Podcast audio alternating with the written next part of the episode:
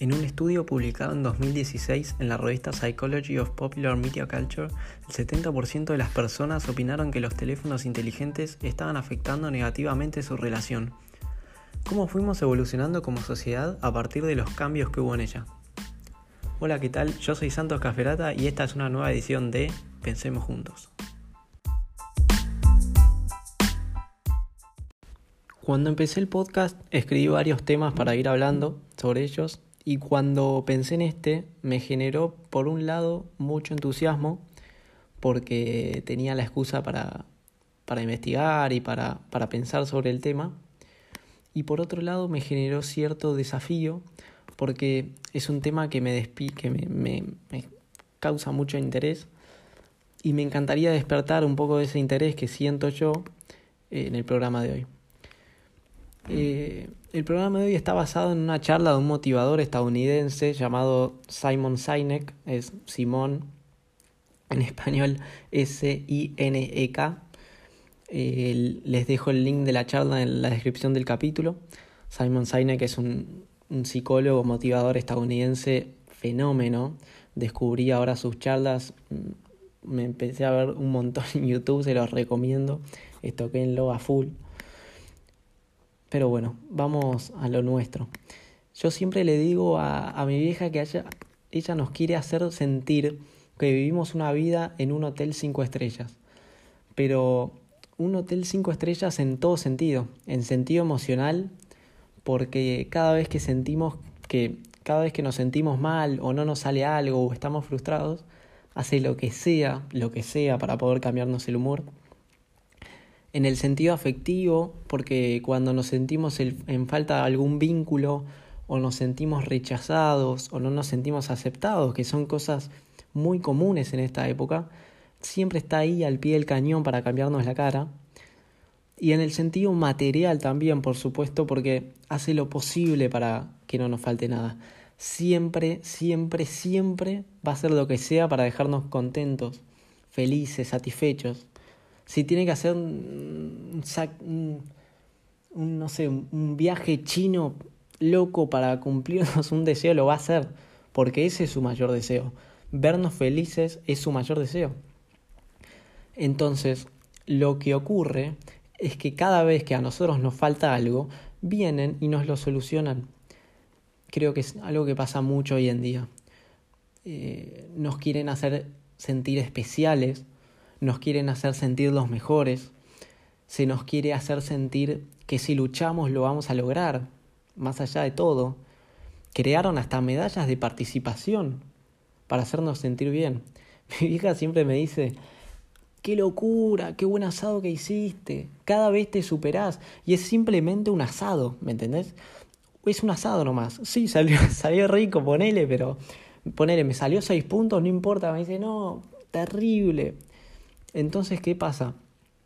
Después de todos esos elogios, esas palabras, vos salís de ser un chico y crees que te las sabéis todas, que siempre vas a lograr lo que querés, que siempre vas a ser exitoso, que todo te va a salir como vos querés. Y muchas veces esta forma de pensar, que tenemos algunos jóvenes de mi edad, por supuesto me incluyo, nos termina perjudicando mucho a ver, no es, yo no le voy a cuestionar a mis padres en absoluto, porque es su forma de, de, ser padres. No voy a reprocharles que quieran vernos felices para nada. Pero sí, y por ahí sí, lo, en esto como que me gustaría hacerlos pensar, creo que a veces nos termina jugando un poco en contra. Por ejemplo, a mí me pasó una vez, voy a poner un ejemplo mío, eh, jugaba en un club de fútbol acá cerca de, de donde vivo. Tenía 18 años, como ya era más de 18, entrenaba con el plantel de primera, en donde había gente de hasta más de 30 años, eh, gente con, con experiencia que había pasado por distintos clubes, clubes profesionales incluso. ¿Qué pasó? Entrené dos meses, vi que no era titular, vi que me daba cuenta que no iba a ser titular en el corto plazo y ni estaba cerca de serlo. Era mi objetivo serlo. Era lo que me hubiese puesto feliz. Entonces, ¿qué hice yo ansioso, impaciente? ejemplo de, de, muchas, de muchos chicos de hoy en día, eh, fui a hablar con el entrenador porque tenía la decisión de irme. No toleraba que no me salga. En el fondo esperaba que me diga, no, pero tranquilo, que vas a jugar, vas a tener un lugar, te voy a tener en cuenta. Pero no me dijo eso, me dijo la verdad, me dijo lo que creía, que antes que yo habían tres o cuatro que eran mejores para un puesto. Y eso suele pasar en la vida, siempre va a haber otros que sean mejores, siempre. Hoy, hoy miro para atrás, un tiempo después, y realmente me arrepiento mucho de cómo manejé esa situación. O sea, no siempre vas a conseguir lo que querés instantáneamente. Es más, la mayoría de las veces no lo vas a conseguir instantáneamente porque no sos el mejor, no lo sos. Es lógico, la mayoría no son los mejores. el problema es que nos, nos hicieron sentir que sí no sos titular, no pasa nada, seguí, bancátela. No te eligieron, bancátela. Por ahora no te reconocen lo que haces y obvio que no te reconocen. Van dos meses de entrenamiento. No podemos, no podemos esperar resultados tan rápido. ¿Vieron todos esos videos de, de YouTube que hay? Hay miles de videos de YouTube o, donde, no sé, vas bajando en, en, Instagram y de repente te aparece, te aparece haz esto y tu cuerpo cambiará por completo en 28 días. Mentira, no hay tal cosa, no es verdad. Le sirve a una persona de cada no sé cuántas. No es verdad eso. Esas teorías de, viste, no, pero si lo combinas de tal manera te va a salir más rápido. No es verdad. La receta está en el largo plazo. Pero muchas veces no nos, no nos acostumbran a eso. Nos dicen que estamos consiguiendo nuestros logros. Nos mantienen en esta, en esta satisfacción instantánea nosotros tenemos un objetivo que está en la cima de una montaña. Así, así lo, lo ponía este tipo en, en la charla y, y, me gustó como lo dijo. Lógicamente queremos conseguir esos objetivos, pero a veces no vemos o no nos hacen ver que para llegar a eso hay que atravesar un largo camino. Las cosas grandes se consiguen después de largos procesos, no después de un videíto que viste en YouTube. Haz esto y te cambiará la vida. Mentira si nos mantenemos enfocados en trabajar todo el tiempo guiándonos por los resultados que tenemos en el corto plazo, cagamos. Porque muchas veces los resultados no van a ser positivos. El éxito está en la mirada a largo plazo.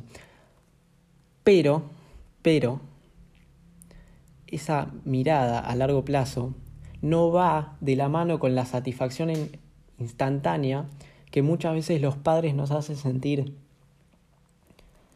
¿Por qué? Porque esta satisfacción instantánea no nos deja conocer los fracasos, no nos deja entender, no nos deja ver que estos existen.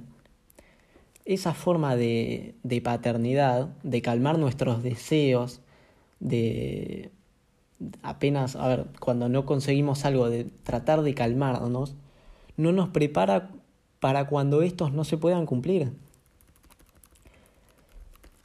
la, la educación cambió, en mi opinión, mucho de cómo era antes. El, en, en, términos generales, ¿no? El trato entre padres e hijos cambió mucho. Para hablar sobre ella, voy a poner el ejemplo de la colimba y antes que me digan, no, lo, la colimba no es la educación de antes, lo sé, por supuesto que la educación de antes no era así, sepan entenderme, sino que digo que tenía algunos conceptos generables que se asimilaban eh, en las formas utilizadas, se asimilaban a las formas utilizadas en la colimba. No digo que la educación de era la, era la colimba, digo que se podían ver en ella algunos conceptos generales. La colimba era el servicio militar obligatorio que existió en Argentina desde el 1901 hasta el 94, perdón, pequeño repaso histórico. Muchos lo consideraban inútil porque te hacía perder un año, porque Argentina es un país sin conflictos bélicos, porque los soldados siempre eran utilizados por los tenientes para cumplir sus deseos como ir al supermercado, buscar a la hija por el colegio, eh, y además era un lugar donde los chicos vivían en un contexto hostil. Y acá es donde lo quiero relacionar con la educación de antes, ante la mano dura de sus superiores y además estos superiores que muchas veces abusaban de su poder. La colimba termina en el año 94 después de que eh, un soldado, el soldado Carrasco, fuera asesinado a golpes por dos soldados con el, con el aval de un suboficial. Bueno, un hecho eh, nada, desgarrador, increíble, pasó y bueno, fue después de eso Menem le puso final al servicio militar obligatorio. Pero bueno, fin de, del repaso histórico. Estuve hablando con dos conocidos que, que, fueron colimbas y me resaltaron un par de aspectos sobre, sobre esa experiencia. Creo yo que muestra mucho cómo se diferencia de lo que venimos hablando de la educación de, de hoy en día. Y ellos me resaltan estos algunos aspectos que me resaltan, se los voy a, a pasar a contar. Me dicen, te hace ver que los padres no van a estar siempre para defenderte y no te van a poder solucionar las cosas. Cuando estás en la colimba, el que se tiene que ayudar sos vos. Me dicen, te hacían más independiente. No, no estabas apelando a una ayuda externa, sino que sos vos y vos contra, contra lo externo. Después me dicen, esa mano más rígida, esa mano dura, te enseñaba a tener límites. Muchas veces corregía a gente que estaba desorientada y no sabía qué es lo que se debía hacer. Enseñaba que siempre hay alguien a, quien debes obedecer. Y enseñaba la virtud del respeto hacia tus superiores. Y acá uno de ellos me dice, por ahí eso es algo que hoy está mucho menos presente. Es algo que hoy se perdió un poco. El respeto hacia gente más grande, y después, otro aspecto que, que, me, que me, remarcan es que este es el, el, más interesante de los tres para mí. Muchas veces a los 18 nos creemos que nos la sabemos todas, que conseguimos lo que queremos, que somos más que el resto, que somos los reyes del mundo. Pero ahí uno me dice, y me parece genial la frase, en el buen sentido de, de la palabra, no sos nadie, sos uno más del montón Nadie va a conseguir las cosas porque, porque es el hijo de o porque tiene tal privilegio. No hay privilegios, son todos iguales. Vos tenés que conseguir las cosas por mérito propio, no te van a tratar bien porque sí. Entonces, cuestión, yo no, no digo que la educación de hoy en día es en todos los casos como describí al principio, ni tampoco creo que todos los padres de antes tenían un trato más duro con sus hijos, para nada, pero en mi opinión es algo que en términos generales se cumple. Creo que, que la sociedad es menos tolerante, eh, perdón, creo que la sociedad es menos tolerante al fracaso hoy porque de chicos siempre nos hicieron creer que somos los mejores en todo. A ver, yo no creo que tenga que volver el servicio militar. no estoy en ese lado, hablé justo los dos conocidos con los que hablé me dijeron, y bueno, la verdad que sería útil, podría enseñar muchas cuestiones de, de orden y disciplina. Eh, yo no me pongo en ese lado, creo que por ahí, mm, a ver, muchas veces eh, por ahí hasta se iban un poco de mambo, pero bueno, es la opinión mía, que yo no estuve dentro de la colimba. Eh, no creo que tendría, que tendría que volver, pero sí creo que a veces una mano un poco más dura dentro de nuestra sociedad vendría, vendría bien. Porque para, para hacernos ver la realidad de la manera que es y no de la manera que nos deja contentos a nosotros. Pero bueno, ¿ustedes qué creen? ¿En algunas cosas la educación actual nos perjudica? ¿O simplemente entienden que no tiene sentido tener que pasar por situaciones de fracaso o situaciones de mano dura para crecer? ¿O cuál es la respuesta? Arroba guion bajo, pensemos juntos, guion bajo es nuestra cuenta en Instagram, síganos. Mi nombre es Santos Caferata, esto fue Pensemos Juntos, ojalá lo hayan disfrutado y los espero en el próximo capítulo.